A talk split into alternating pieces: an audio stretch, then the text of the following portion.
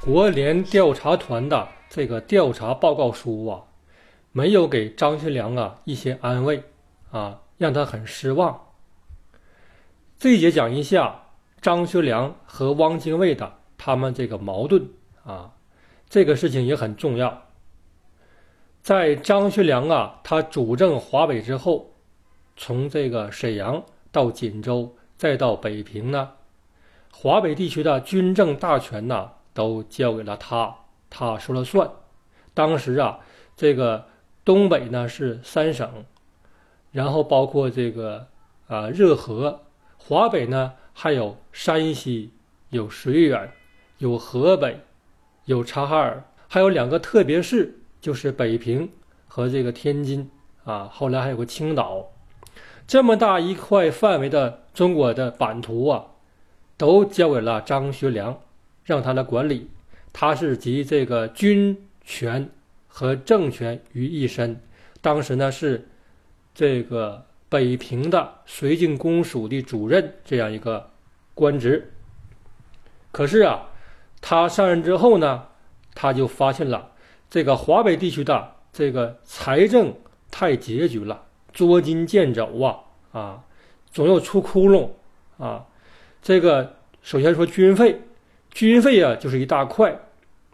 军费呢，从他召开这个北平政委员会之后啊，各路将领纷纷向他讨军费，这个军费总是不够花的，这是一个方面。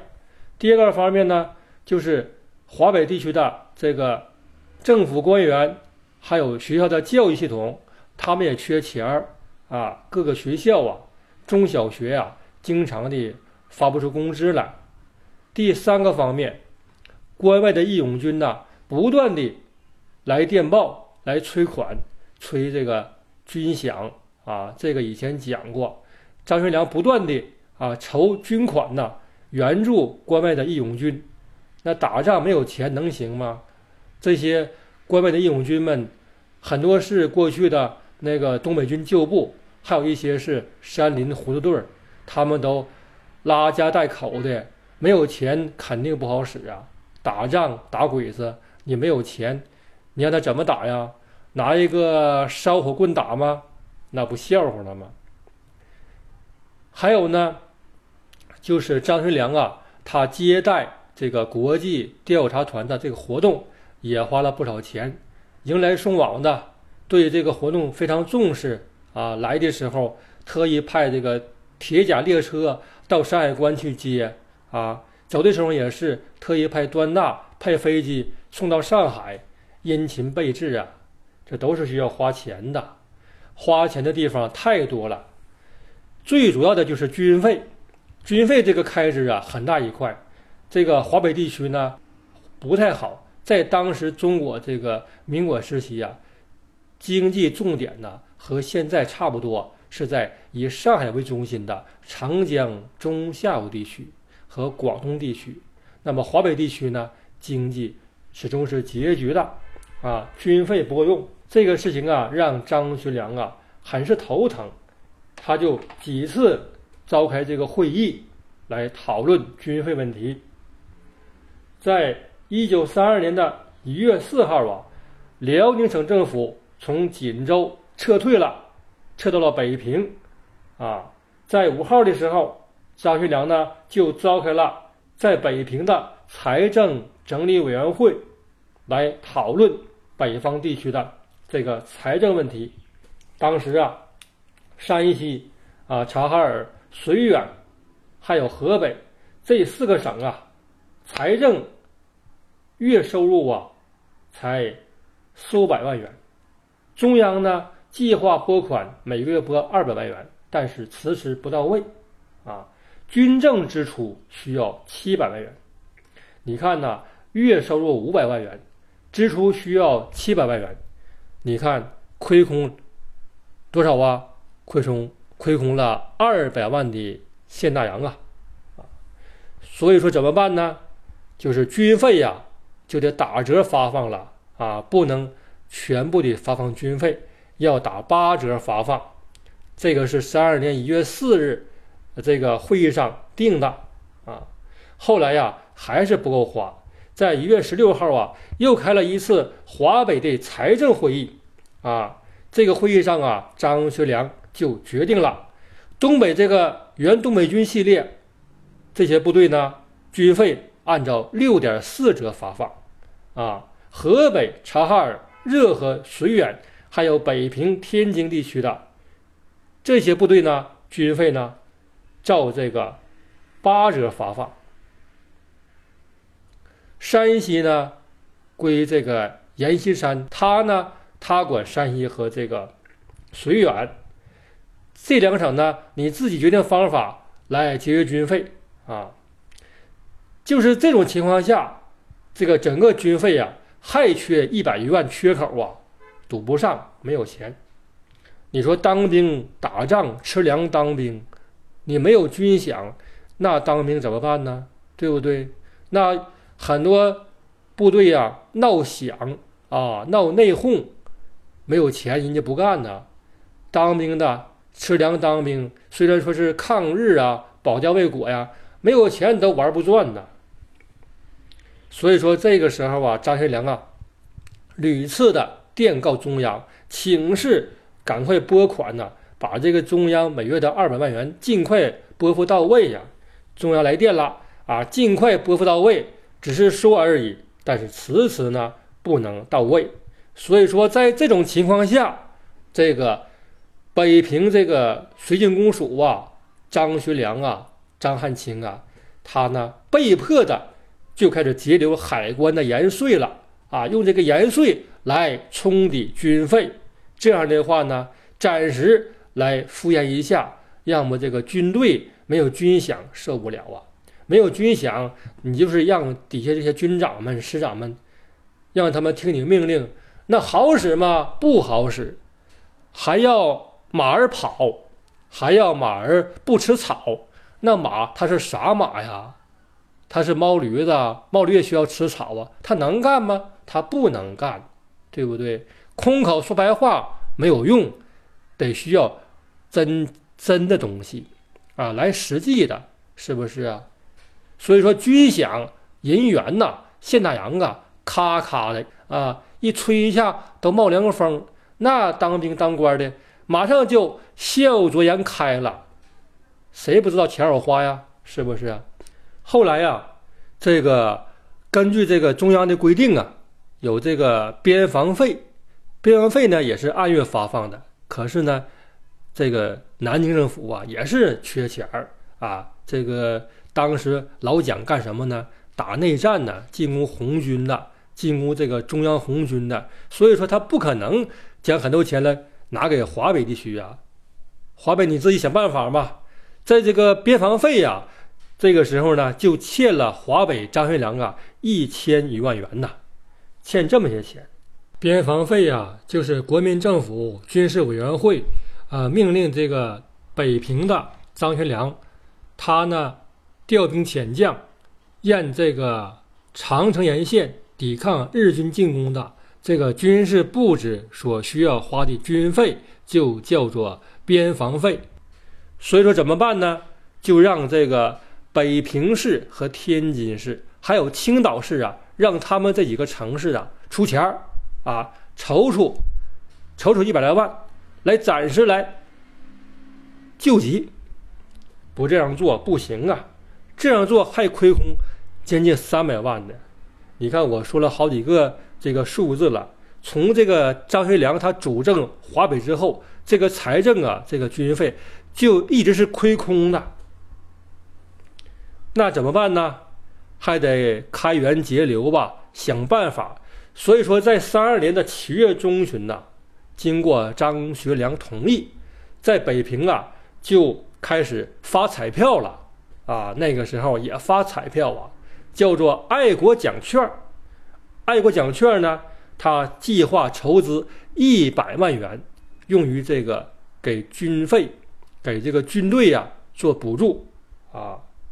分了五次发行，当时啊，大张旗鼓啊，搞各种活动啊。那个时候没有电视，有电台呀，有收音机，有报纸通过收音机、广播和报纸来宣传呐。中学生们、小学生们都上街了，来主动的这个发放这个彩券，建立这个彩票站啊，让这个市民来买啊。通过这个形式啊，来逐渐的来筹钱啊，筹军费。这是到了这个啊七月份的时候，七月份的时候啊，这个日本呐加紧了对热河地区的蚕食和攻击了啊。这个时候，这个形势啊很紧张了啊。日本的关东军呐加紧向热河地区来蚕食。当时啊，为了保卫热河呀，所以说这个北平的。啊，政务委员会北平的绥靖公署啊，就开会了，决定的一个防守热河的一个方案。可是啊，需要钱呐，啊，需要钱呐。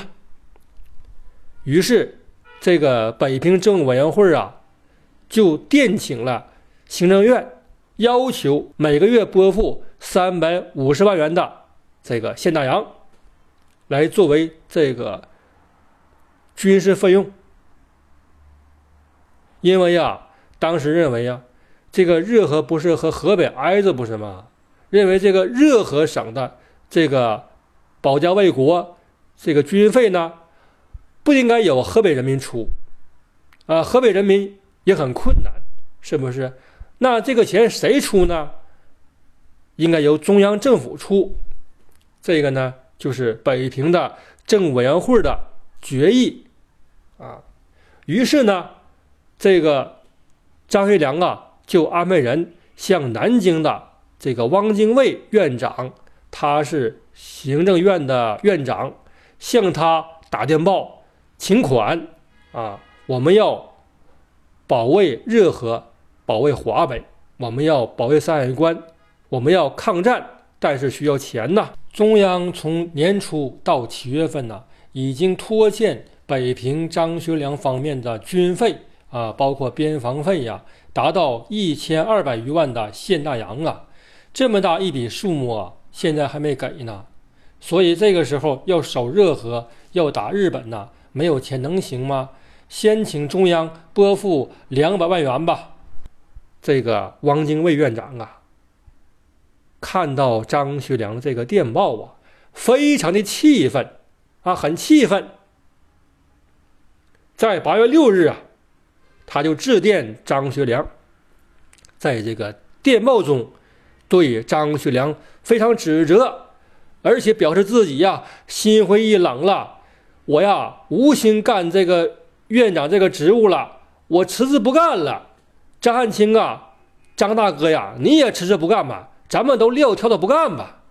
这是汪精卫他的这个想法啊，我念一下。这个电报节选啊，电报：敌气一交，延吉淞沪，因循经年，未有建树。热河告急，然兄未闻出一兵放一师，乃欲借抵抗之名，以示聚敛。诚不解是何居心？因之唯有引咎辞职，以谢兄一人。就是说呀，热河告急，但是这个张学良呢，你没派出一兵一卒去，可是呢，你却借这个事情向我要钱，啊，你是何居心？而且呀，你开始放弃沈阳，后来放弃锦州，现在呢，你也不行动，你也不抗日，你既然你不抗日，你就别当官了，你就下野吧。所以呢。要求张学良要以辞职谢四万万国人，务使热河平津为东北锦州之序也。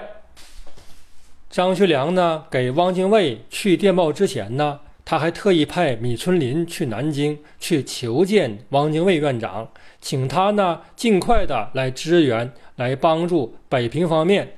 啊，北平方面经济不好，军费奇缺，可是啊。汪精卫非常生气，他呢给张学良回电之后呢，他就不见这个米春林了，自己呢一气之下去了上海了，不当院长这个职务了啊，撂挑子不干了。他呢就有这个劲儿。汪精卫呢是一个人才啊，可以说是民国早期的一个人物啊。当年呢，在清朝末年的时候，他引刀成一快，不负少年头，他刺杀载沣去了。载沣呢，就是溥仪他爹，当时他是摄政王，那个时候溥仪小，所以他爸呢来代理国事啊，做这个摄政王。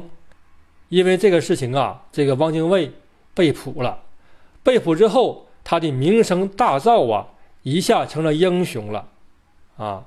后来呢，他跟随孙中山啊。孙中山去世之前呢，是汪精卫呢代孙中山写的遗嘱，可见孙中山对汪精卫是非常器重的。这个汪精卫呢，他的心胸啊、气量肯定不是那么宽广的啊。他在这方面他赶不上蒋中正。汪精卫这么一走啊，那是一时激起千层浪啊。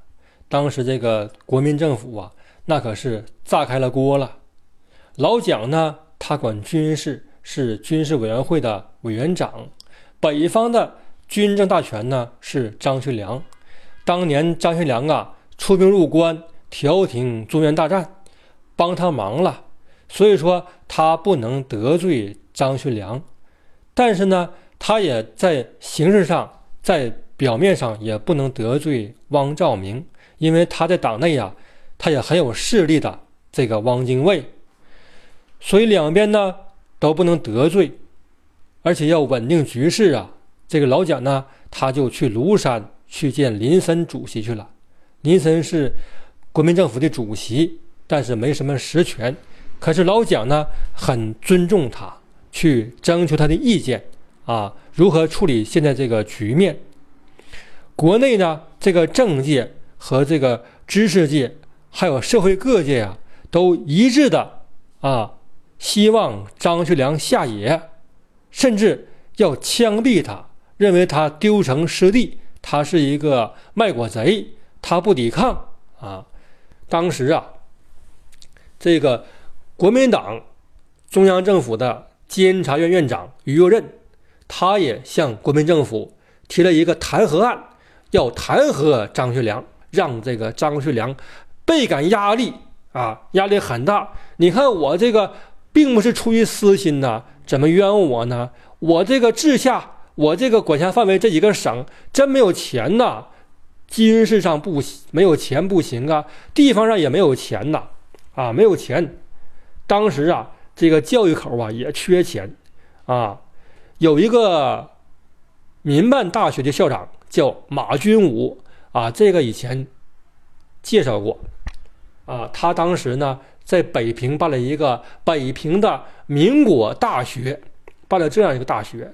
他呢有一天呢，他看见很多这个大学生啊，还有老师去见张学良啊请愿，他也去了。啊，别人跟他说说张学良啊很重视教育。天津的南开大学校长张伯苓呢就受到过张学良的。帮助张学良给他过这个很多的经费，用于办学。北平的教育局呢，如果缺钱呢，也找张学良主任，他就会找银行，让银行给他们贷款啊，用这个借款来给教育局方面发经费，给这个教师开支。这个马校长认为，那我去了，我也跟他要点钱，我们这个大学也需要钱呢，他就去了。可是啊。张学良呢不见他，啊不理会他，后来就派秘书出来跟他说，说是马先生啊，这个张主任呐，现在表示目前没有钱，因为这个前方的军队呀打仗都需要钱，这个义勇军呢也需要钱，你看你们学校这个钱，我们确实是爱莫能助啊。但是这个马军武呢，他不死心，他又一次去找这个张学良了。他去了，呃，张学良的驻地，去这个顺城王府去了。所以说，张学良你不见我，我就不走了。所以张学良被迫就跟他见面了。见面之后呢，这个马军武呢也提了要钱这个事儿，张学良就正好就去问当时呢北平的一个官员，他是管他是属于民政方面的官员，那个人就说了，说这主任呐，现在北平这个财政啊太紧张了，那个班禅的驻京办事处都需要钱，我们都没有，而且很多这个东北学生流亡在北平地区需要钱。我们也没有，啊，所以说你这个马校长这个要求啊，我们爱莫能助啊。这个答复啊，让这个马君武啊很生气，他就走了，他就闷闷不乐的走了。走了之后不久啊，一首诗就出来了，就是那个《哀沈阳》啊，之前我说过，这里就不说了。还有这个胡适教授啊，他当时在北平的知识界呀很有影响。他是教授啊，他写了一个文章，叫做《汪兆铭与张学良》，明确表示要求张学良通电下野，以谢国人呐。所以张学良呢，他压力很大。他呢，在北平呢第二次召集记者啊，开这个谈话会，他就说呀。于现在所处之境啊，上有婆婆，下有儿女，其在中间者实感困难。向中央请款，中央可以延缓；可是部下向于请款，则不能不负责筹措呀。华北的政治、军事、教育及东北灾官灾民，就是东北难民呐，失业学子，无处不需要钱办事情来，筹措万分困难。而受者尤为不足或不满，使痛苦万分。华北各友军呢，中央命于照料，于每次发饷，必先筹划庞宋等部军饷。庞就是庞炳勋，宋就是宋哲元。近年来呀，误国之处甚多，使政府长官担忧，致部属朋友受累。此节只知爱国之成见，不计世道人情。致生许多困难。假如不因“爱国”两字，张氏父子无今日之结果，生命财产一切损失，造成外则为邻国之仇，内则受国人之唾骂，余绝非负气，决意辞职。他就在八月七号啊，他呢决定辞职不干了，召开这个北平政委员会的会议，决定辞职。得院长来电，极为痛心呐！自此外辱日起，千钧一发之际，原应共赴国难。私人之间，俱容再生意见。汪先生如欲予取职，尽可直告，何必牵扯其自身？更何必于电文内搁入远于事实之语？自九一八以来呀。